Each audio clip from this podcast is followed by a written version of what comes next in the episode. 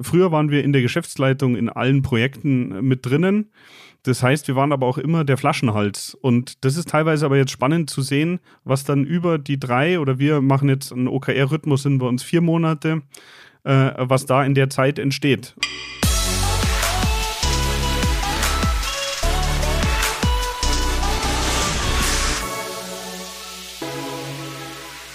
Max Meister, Geschäftsführer der Ludwig Meister GmbH, ist heute zu Gast bei uns. Und du hast Digitale Vorreiter, dein Podcast zur Digitalisierung. Ich bin Christoph Bosek und ich begrüße dich herzlich in unserem liebevollen und Know-how bepackten Podcast rund um Everything Digital. In den letzten Folgen waren die Themen vielfältig. Marketing war mit dabei mit Thomas Palm vom Google-Fonds Capital G. Wir haben über Innovation mit der Quantencomputer-Forscherin Dr. Heike Riel gesprochen von IBM. Ja, und heute möchten wir ein wenig auf das Thema Generationenwechsel eingehen. So ein bisschen als Startschuss, als kleine Serie werden wir in den nächsten Wochen immer mal wieder Gäste haben, die sich mit dem Thema auseinandersetzen dürfen. In Deutschland gibt es tausende Unternehmen, die in dieser Zeit der Digitalisierung auch noch von einer Generation zur nächsten übergeben werden. Und dazu passt die Firma Ludwig Meister, ein technischer Großhändler zum Beispiel für Antriebstechnik, Pneumatik, Hydraulik und so weiter mit über 100 Millionen Euro Jahresumsatz. Ein sehr ernstzunehmendes Unternehmen mit ja, ganz tollen Initiativen und Erfahrungen aus der Digitalisierung und eben des Generationenwechsels. Klick doch jetzt schon mal auf den Abo-Button. Jeden Montag bekommst du dann tollen Input aus der Digitalisierung mit starken Gästen und Experten. Vielen, vielen Dank. Ja, jetzt freue ich mich auf unser Gespräch. Herzlich willkommen, Max Meister. Hallo Christoph, danke für die Einladung. Max, wie pitcht ihr euer Unternehmen oder wie, wie stellst du dein Unternehmen in vier Sätzen vor, falls du mal jemandem erklären musst, was ihr so macht? Wir sind ein Großhändler für alle Produkte, die man braucht, um Maschinen herzustellen. Und äh, unsere Mission ist die reibungslose Versorgung von Industrieunternehmen. Also unser Ziel ist nicht, dass wir jedes Teil immer auf Lager haben, sondern dass wir eigentlich eher spezialisiert auf Produkte, die teilweise lange Lieferzeiten haben, wie Sonderteile oder ähnliches, dass wir die äh, für unsere Kunden immer bevorraten. Und das ist der Pitch eigentlich schon. Habt ihr besondere Branchen, Schwerpunktbranchen als Kunden? Also ist da irgendwie viel äh, Automotive oder Schiffsbau oder Luftfahrt? Kann man das sagen? Ähm, also äh, Automotive wächst tatsächlich bei uns. Da haben wir uns eigentlich strategisch äh, sehr lange wirklich aktiv rausgehalten, weil wir das nicht als Fokus gesehen haben. Ähm, aber muss man ganz klar sagen, der Automotive-Teil wächst allerdings nicht direkt, sondern eher indirekt. Das heißt, wir beliefern äh, Firmen, die die Automobilindustrie beliefern. Ein großer Teil ist bei uns aber auch Verpackungsindustrie, Medizintechnik äh, und vor allem, ich sag mal, alles, was so Sondermaschinenbau ist. Also ein Hersteller von speziellen Kompressoren oder ähnliches, das sind große Kundensegmente bei uns. Wann wurde die Firma gegründet? 1939, ähm, also ungefähr die beste Zeit, eine Firma zu gründen. Und ähm, glücklicherweise besteht sie heute noch. Okay. Und wie seid ihr so gewachsen? Also als wann bist du in die Geschäftsführung gekommen? Ähm, das weiß ich gar nicht genau. Ich weiß aber, dass ich, also ich bin jetzt heute ähm, 37 Jahre alt und angefangen habe ich eigentlich bei uns äh, mit 18. Und meine Schwester hat ein bisschen später angefangen. Also dementsprechend, wir haben beide aber früh bei uns in der Firma gearbeitet. In der Geschäftsführung würde ich sagen, bin ich jetzt so seit zehn Jahren. Ja. Weiß ich jetzt aber gar nicht aufs Jahr genau, ja. Wenn du die Kennzahlen vergleichst, damals vor zehn Jahren, als du oder ihr angefangen habt, versus heute, was ist in der Zeit passiert?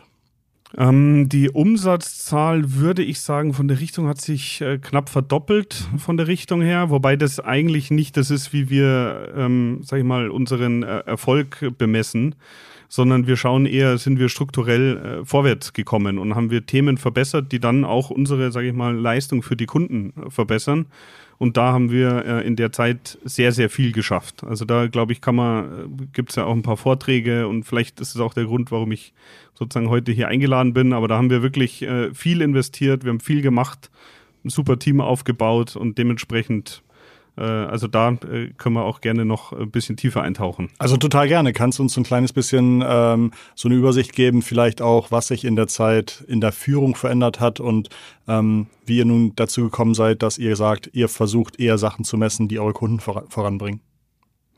Also äh, tatsächlich ist es so, das letzte äh, große Projekt, und da sind wir auch noch mittendrin, äh, ist die Einführung von Objectives und Key Results. Und da weiß ich nicht, äh, wie viele 80-jährige Firmen das nutzen. Ähm, aber das haben wir angefangen vor zwei Jahren Ja. und wir üben immer noch. Also das ist wirklich für, für viele eine Änderung im Mindset. Wie geht man Probleme an? Wie priorisiert man? Wie fokussiert man? Hast du ein Beispiel dazu? Ähm, also tatsächlich ist es so, dass äh, für mich der größte Unterschied ist, dass ich nicht mehr so tief in allen Themen drin bin, wenn sie umgesetzt werden, sondern eher in der Planung. Das heißt, ich muss viel strukturierter meine, meine Jahresziele vorplanen und mir Gedanken machen, was ist wirklich wichtig im nächsten Quartal. Das ist das eine. Und das andere ist, das ist ein komplett anderes Arbeiten, weil man äh, in einem Management-Workshop, den wir letzte Woche drei Tage online hatten, sozusagen genau plant, äh, was wollen wir die nächsten Monate machen und auch schon die Ressourcen abschätzt.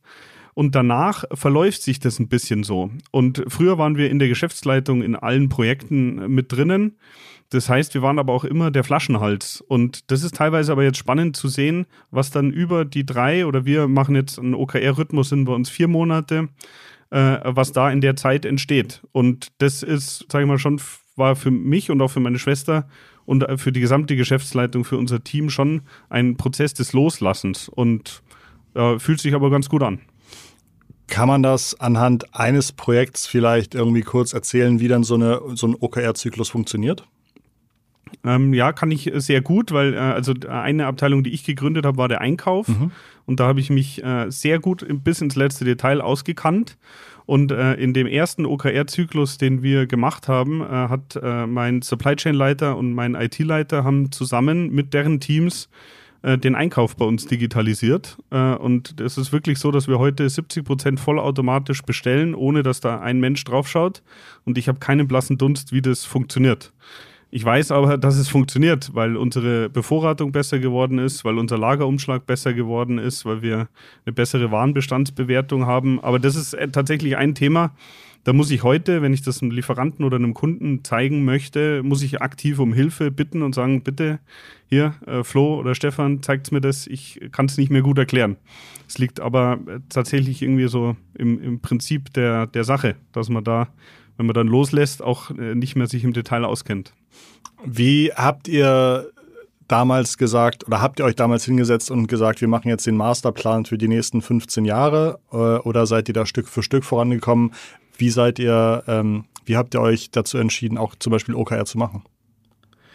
Also äh, OKR kam tatsächlich eigentlich erst ziemlich spät, weil wir gesehen haben, wir haben so viel Druck bei uns in der Firma, dass das äh, auch für unsere Mitarbeiter eine Belastung wird, weil wir einfach äh, zu viele Projekte angeschoben haben und zu schlecht fokussiert haben. Und dann haben wir einfach nach einer Methode gesucht, die uns hilft, äh, das in unserem, also wir nennen das äh, Hashtag Ludwig Meister Style, in unserem Stile sozusagen umzusetzen.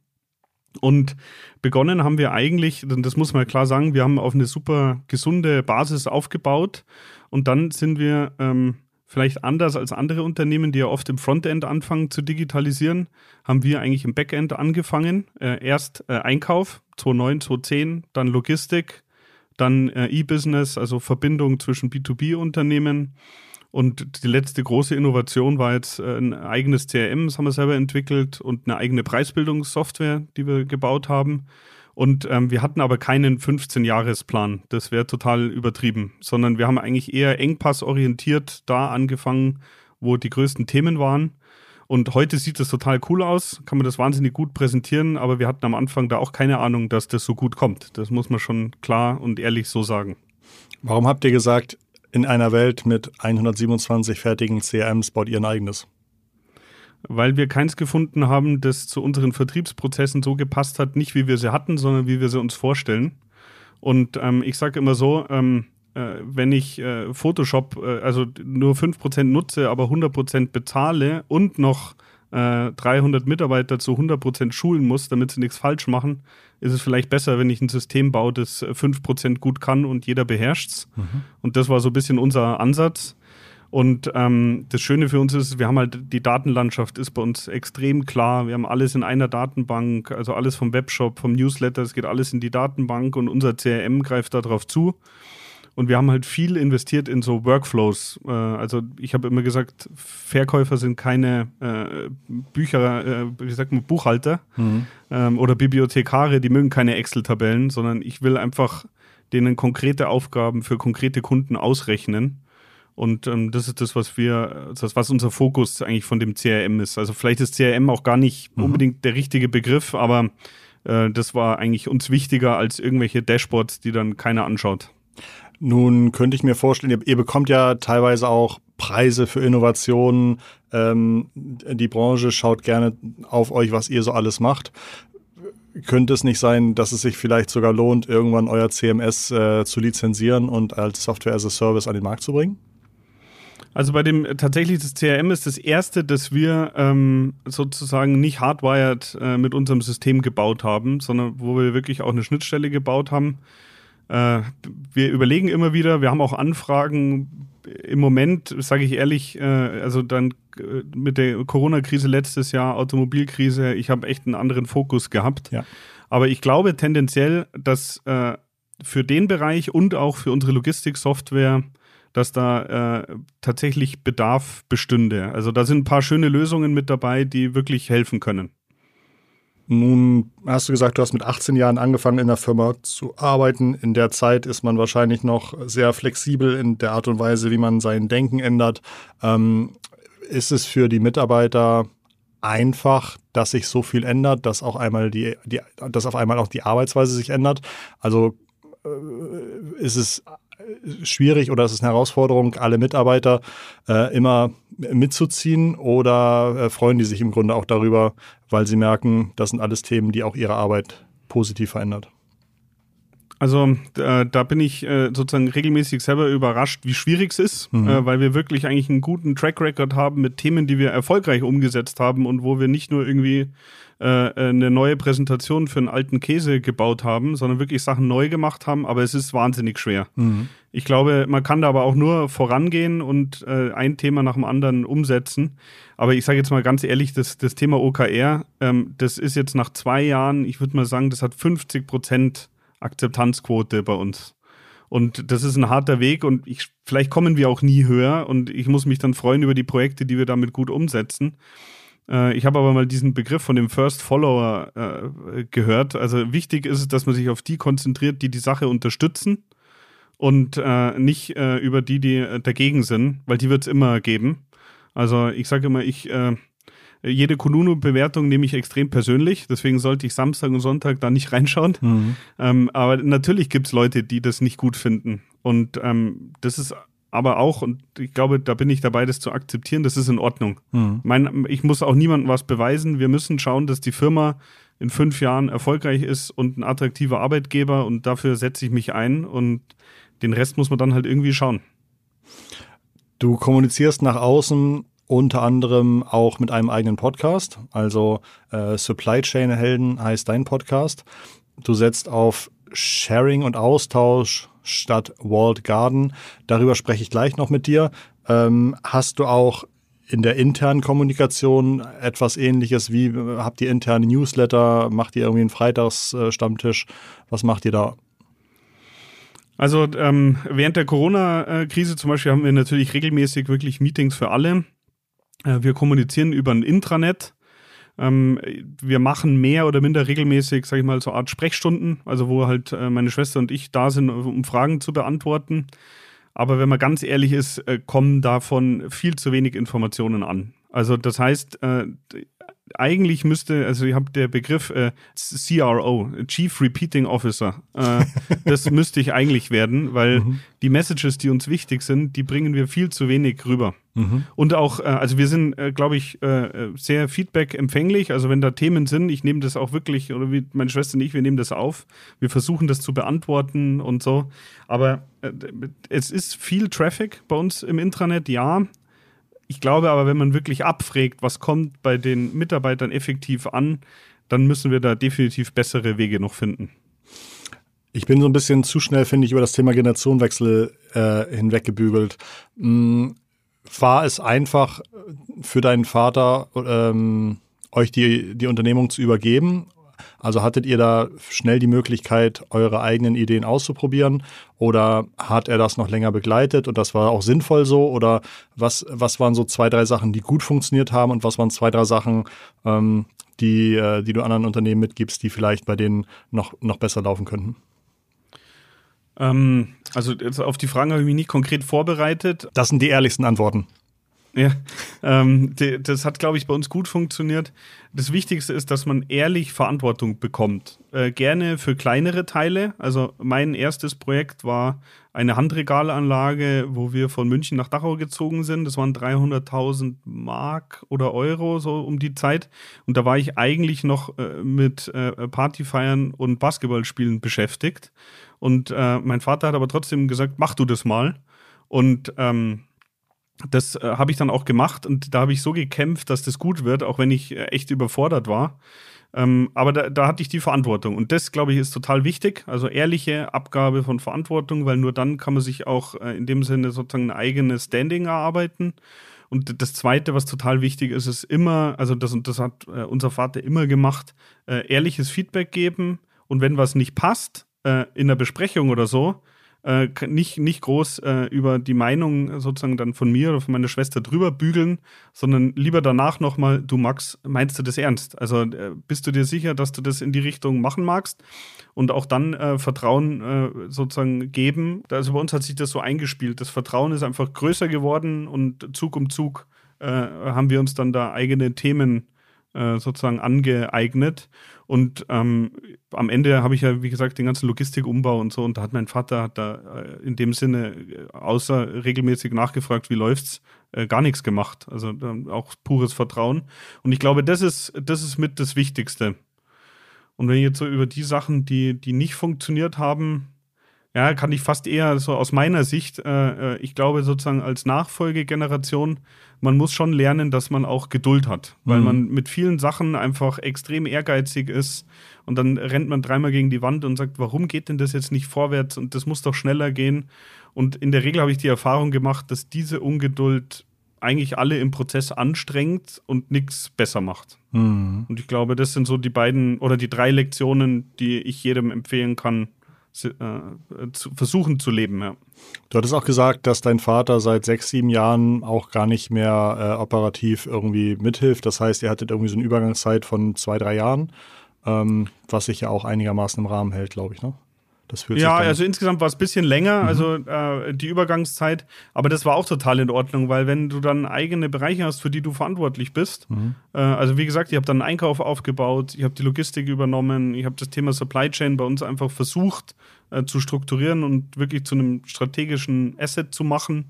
Und ähm, dann war das auch total in Ordnung, weil dann ist man nicht jeden Tag, den ganzen Tag beieinander, ähm, und ähm, ich habe ja schon in der Firma gearbeitet, da habe ich noch da zu Hause gewohnt mit 19. Und dann bin ich ausgezogen. Und ah, das ist noch ein Tipp. Mhm. Das würde ich auch, wenn ich im Familienunternehmen äh, arbeite, würde ich nicht in der Doppel, äh, in zwei Doppelreihenhaushälften direkt nebeneinander mhm. wohnen.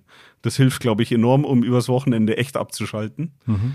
Ähm, Genau. Äh, aber also die, eine Übergangszeit ist mit Sicherheit gut, aber ich glaube, dass das ein bisschen auch überschätzt wird, wenn du echt Verantwortung übernimmst, dann kann die Übergangszeit auch länger sein. Weil dann hast du trotzdem deinen eigenen Teil und das ist in Ordnung. Supply Chain hast du gesagt, äh, hast du so ein bisschen deinen Stempel aufgedrückt, hast auch den Podcast, haben wir eben schon erwähnt, Supply Chain Helden. Was ist dein Ziel mit dem Podcast? Was machst du da? Also das eine ist auch wieder, it's all about sharing. Ich bin der festen Überzeugung, dass wenn wir in Deutschland erfolgreich sein wollen langfristig, dann dürfen wir nicht nur Angst haben, dass wir irgendwas erzählen, was unser Wettbewerber dann benutzt, sondern wir müssen die Ideen austauschen. Ich muss von einem OMR-Podcast lernen, um vielleicht was zu adaptieren für uns und äh, genau andersrum. Und deswegen äh, bin ich da so ein bisschen angetreten. Ich, ich teile auch einfach, was ich da lerne. Also das ist so ein bisschen die Idee dahinter.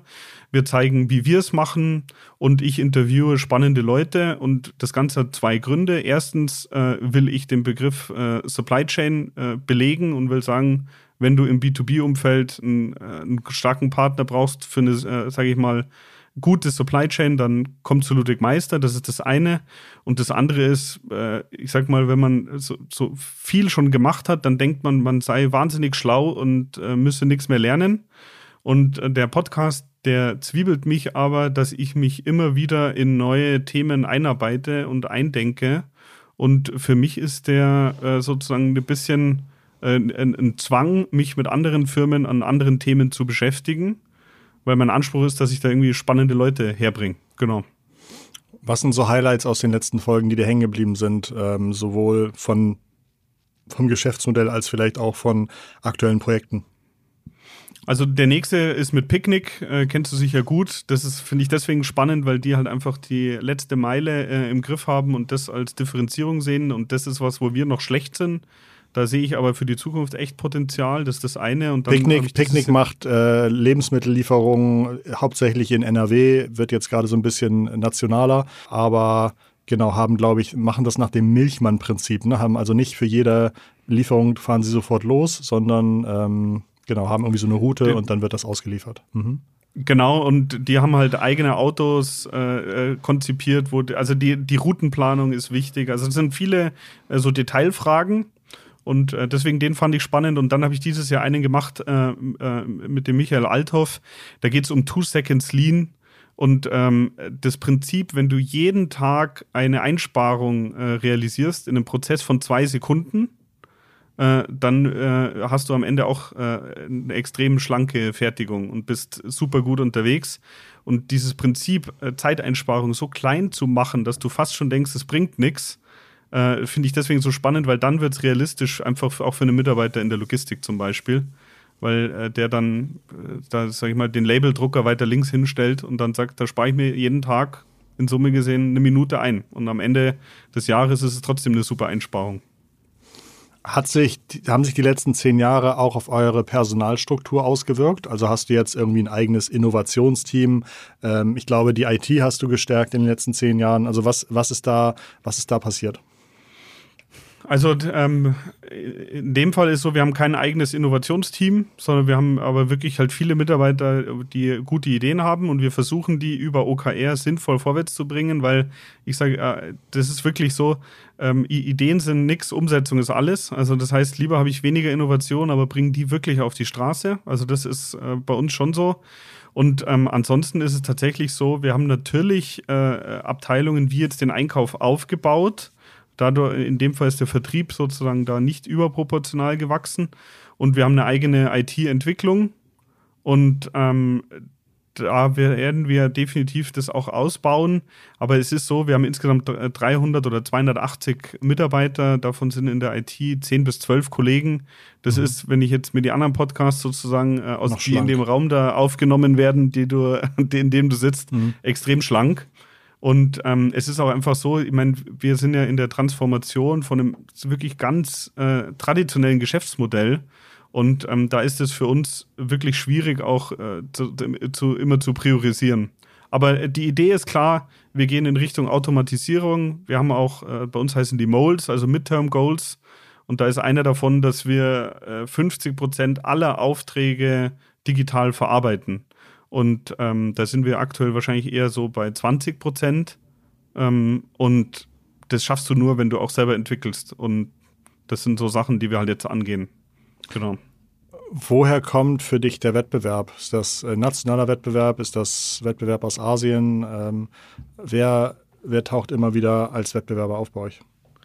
Also äh, in unserer Branche muss man sagen, die ist äh, Stand heute immer noch sehr regional. Das heißt, wir haben, äh, wir sind ja, sag ich mal, schwerpunktmäßig äh, äh, im, im süddeutschen Bereich unterwegs und da gibt es in jeder Region Wettbewerber, die halt einfach eine super Kundenbindung haben, die äh, durch den Service vor Ort überzeugen. Und dann gibt es natürlich äh, Marktplätze, äh, die, die uns äh, sozusagen da den Wettbewerb oder in, in, Wettbewerbssituationen bringen. Und ich bin auch fest davon überzeugt, langfristig äh, Amazon Business wird ein, ein, echter Wettbewerber für uns werden. Ähm, wir versuchen da äh, uns in eine andere Richtung zu entwickeln keine Ahnung, ob das klappt. Also in dem Fall Daumen drücken, das wäre, glaube ich, gut. Machen wir. äh, sehr gut. Ähm, nee, aber äh, also es ist so, tatsächlich Stand heute mehr regionale Firmen, äh, wenig Global Player. Also das, gibt ganz große in, in Amerika, die haben auch mal in Europa was versucht, sind aber dann nicht wirklich vorwärts gekommen. Also tatsächlich ist es ein ziemlich fragmentierter Marktstand heute. Welche, wenn du jetzt sagst, lokal, welche Marketingkanäle sind für dich wichtig? Persönliche Kontakte, Messen, ähm, ist, das, ist das das Wichtigste für euch? Also äh, früher war es das mhm. Wichtigste, ja. Ähm, heute äh, ist es so, dass wir äh, versuchen im Bereich Social Selling, LinkedIn, Facebook und Co. besser zu werden. Sind wir aber auch noch nicht so gut, wie ich mir das vorstelle. Das muss ich klar sagen. Ähm, aber das Größte ist tatsächlich immer noch, äh, wie sagt man, wörtliche Empfehlung. Also äh, Mund. Word of Mouth, ja. Äh, Word of Mouth, mhm. genau, danke. Ähm, das ist tatsächlich immer noch der, der, der größte Teil. Äh, auch der, der, sag ich mal, alles, was so Suchmaschinenoptimierung ist, ist äh, bei uns, wird bei uns wichtiger. Wir haben einen eigenen YouTube-Kanal, wo wir ziemlich aufwendig produzierte Erklärvideos machen. Ja. Ähm, also wenn du mal äh, irgendwie wissen willst, wie man, keine Ahnung, ein Stehlagergehäuse montiert, dann kann man sich das da anschauen. Ich würde mal sagen, da steckt in einem so einem 5-Minuten-Video sicher zwei Stunden Arbeit. Also das ist wirklich... Oh, mehr, ja, wahrscheinlich mehr. Ich habe mir angeschaut, wie man einen äh, Motor, der versetzt ist zu dem, was er eigentlich mhm. antreiben soll, wie man das irgendwie rüberkuppelt, ohne irgendwie Laser, ja, genau. Laserausrichtung. Und das ja. äh, fand ich hochspannend. Ja. ja, also und äh, ich glaube, dass das auch äh, mit ein Grund ist. Wir haben, wir haben mal einen eigenen Papierkatalog gemacht mhm. und wir haben uns entschieden, dass wir alle Inhalte, die wir da drin haben, auch alle technischen Zeichnungen halt veröffentlichen. Mhm. Das, und das funktioniert halt bei Google super. Also mhm. das ist einfach äh, organischer Traffic, der bei uns ankommt. Aber das Thema Social Selling wird für uns das Hauptthema werden. Da haben wir jetzt im Hintergrund ein bisschen was gebaut, sodass wenn ich Links poste bei LinkedIn, dass wir automatisch Aufgaben im CRM anlegen können und sowas. Ähm, und das wollen wir für die Zukunft mehr nutzen. Im Moment machen wir es äh, noch nicht so. Da fühle ich mich ein bisschen wie so der Kasper, der da vorne rumhampelt und dann da ab und zu was postet. Auch so richtig warm werde ich damit nicht, aber ich glaube, mhm. dass das tatsächlich schon wichtig wird, ja. Ah, spannend. Okay. Ähm, wenn Word of Mouth so relevant ist für euch, habt ihr Prozesse oder Tools, um abzufragen, wie zufrieden eure Kunden sind? Nee, aber das ist in dem Fall, da kann ich jetzt hier an mein OKR-Team äh, gleich eine, Schöne einen Grüße ans OKR-Team. Genau, weil äh, das habe ich nämlich schon zweimal vorgeschlagen, mhm. weil was ich gerne machen würde, ist, dass wir unsere Net Promoter Score auf unsere Lieferqualität vom Lagermitarbeiter bewerten lassen unserer Kunden. Mhm. Und da haben wir auch schon ein äh, Konzeptpapier gemacht, aber ich kriege das nie durch, weil immer irgendwas anderes wichtiger ist. Und ähm, ich glaube, dass das eigentlich das Entscheidende ist. Wie gut liefern wir? Wie gut ist die Verpackung? Wie gut kommen die Produkte an? Haben wir wenig Füllmaterial? Wie sieht das Lieferpapier aus? Also wirklich die Basics. Und ähm, das will ich definitiv machen. Also das ist äh, ein, ein ganz wichtiger Punkt. Ansonsten haben wir jetzt einmal den NPS auch abgefragt über so Kundenumfragen. Aber da bin ich, äh, da haben wir jetzt das Ergebnis noch nicht. Das war jetzt erst gerade vor, vor zwei Wochen haben wir da angefangen. Da bin ich immer so ein bisschen skeptisch, wirklich, wie, äh, wie nachhaltig das ist, was da an Feedback kommt. Aber da haben wir ein, zwei Fragen für eine digitale Dienstleistung gestellt, äh, ob wir das machen sollen. Deswegen bin ich gespannt, äh, was da zurückkommt. Aber wir haben keinen strukturierten Kundenbewertungsprozess. Mhm. Das hätte ich gerne, haben wir aber noch nicht. Äh, es gibt, glaube ich, Zahlen, dass wenn man irgendwie zwei Kundengruppen fragt äh, oder beziehungsweise Kundengruppen teilt und eine Gruppe davon fragt, ob sie zufrieden waren und ob sie einen weiterempfehlen würden, ja oder nein, dass glaube ich diese Gruppe, die man fragt, würden sie uns weiterempfehlen, siebenmal so häufig danach weiterempfiehlt als eine Gruppe, die man nicht fragt. Das heißt, allein durch die reine Frage, würden sie uns weiterempfehlen, äh, ankert man also in den Köpfen von den Leuten, dass sie halt sagen, oh ja, könnte ich wirklich mal machen. Also äh, da gibt's äh, erschreckend positive Zahlen drüber. Okay, das ist super. Vielen Dank. Ja. Das ist äh, genau, it's all about sharing, weil äh, okay. das hätte ich nicht gelernt, äh, wenn ich nicht hier sitzen würde. Okay. Danke. Das, das freut mich, Max. Win-win, win-win-win. Ähm, habt ihr intern Tools, wenn ich bei dir arbeite und sage, ich habe eine mega Idee, wie wir hier zwei Sekunden sparen können, ähm, wie ich das Feedback irgendwie eintragen kann? Oder ist das, ähm, ja, also gibt es dafür Tools oder Prozesse? Äh, das hatten wir früher. Äh, das war auch wirklich äh, ganz positiv belegt. Das hieß bei uns Ideenbox und bei uns wurde jede prämiert, also nicht nur Süß. die, die umgesetzt wurden. Aber ähm, das Problem war, da stand immer drinnen, äh, da müsste sich die IT mal was einfallen lassen. Ja. Und das war zu wenig lösungsorientiert und deswegen haben wir die abgeschafft. Heute ist es so, dass wir die eigentlich eher äh, über die Prozesse innerhalb der Abteilungen und dann im, im optimalsten Fall natürlich über OKR ja. von unten nach oben bringen. Das geschieht heute noch zu wenig. Ich meine aber, dass wir da auf einem ganz guten Weg sind. Und ähm, in dem Fall hört ihr mal diesen Two Seconds Lean Podcast an. Da gibt es nämlich äh, eine Methode, die heißt Fix What Bugs You. Mhm. Und da kriegst du einfach eine halbe Stunde Zeit in der Früh, äh, das zu lösen, was dich nervt. Mhm. Und äh, eine halbe Stunde jeden Tag ist ganz schön viel Zeit. Mhm. Aber ähm, das ist das, was ich bei mir auch zum Beispiel in Logistikwerkstatt wieder anfangen möchte. Lustig. Ich glaube, bei mir wäre es auf jeden Fall erstmal meine Buchhaltung. Die nervt mich. Ähm, okay, super. Mm, hast du selbst digitale Vorbilder, denen du folgst oder äh, von denen du etwas Besonderes gelernt hast oder ähm, irgendwelche guten Bücher, die du gerade gelesen hast, die du uns empfehlen kannst? Also, äh, das ist jetzt ein bisschen blöd, da fällt mir der Name nicht ein, aber ähm, äh, ich habe von dem äh, CMO von, äh, ich glaube, Internet Stores, also die, die die Fahrräder verkaufen, ja. von dem habe ich 2015 einen Vortrag gesehen über Customer Lifetime Value ja. Äh, äh, auf der K5 und das war mega spannend. Das war natürlich B2C getrieben, aber davon haben wir viel äh, auch äh, implementiert in unserem CRM. Also dementsprechend, ich habe, glaube ich, keine so Vorbilder, denen ich jetzt folge und jede Idee gut finde, aber ich versuche mich halt so ein bisschen inspirieren zu lassen auf Konferenzen, Podcasts, Vorträgen, ähnliches. Und äh, in dem Fall noch eine Oldschool-Empfehlung. Äh, mein letztes Buch, das ich gelesen habe, war Chain, äh, Leading Change von Kotter. Äh, und das kann ich auch nur jedem empfehlen, der manchmal so ungeduldig ist wie ich, weil es gibt acht Schritte in dem Change-Prozess und man sollte alle acht machen und nicht nur so wie ich die letzten drei. Und dementsprechend, das kann ich auch nur empfehlen. Weißt du, kennst du noch einen dieser Schritte, die du nicht so gerne gemacht hast? Uh, creating a sense of urgency mhm. und das überkommunizieren. Das sind zwei von diesen acht Schritten. Ah, das war das, was du auch vorhin sagtest. Eigentlich müsstest du der äh, Chief Repeating Officer sein. Okay. Ja, genau. Und das ist manchmal für mich, äh, äh, das ist nicht in meinem Fadenkreuz von Können ja. und Wollen, weil es langweilt mich sehr schnell. Ja. Aber äh, das ist ungerecht und eigentlich müsste ich das viel mehr machen. Klasse. Dank dir, Max. Das war, finde ich, ein schönes, dickes Brett an Infos und Insights. Ähm, ja, super. Ich glaube auch im Namen unserer Hörerinnen und Hörer ganz, ganz herzlichen Dank. Hat mich sehr gefreut. Ich wünsche euch ganz, ganz viel Erfolg und gern noch deutlich mehr YouTube-Videos. Ich habe mir ein paar angeguckt und ich glaube, einen operativen Tipp, den ich euch noch geben wollte, ist, ähm, die Leute entscheiden in den ersten 15 Sekunden, ob sie das Video gucken oder nicht. Und gerade in den ersten 15 Sekunden passiert bei euch im Video extrem wenig. Ähm, mhm. Und eigentlich muss man die absoluten Highlights des Videos in die ersten 15 Sekunden schneiden, damit die Leute sagen, oha, das lohnt sich hier zu bleiben und dann erst zu sagen, hallo, guten Tag, Sie haben eingeschaltet bei äh, Ludwig Meister Videos. Ich glaube, das könnte eurem YouTube-Kanal noch sehr, sehr gut tun. Ja, danke. Gebe ich auf jeden Fall auch weiter. Super.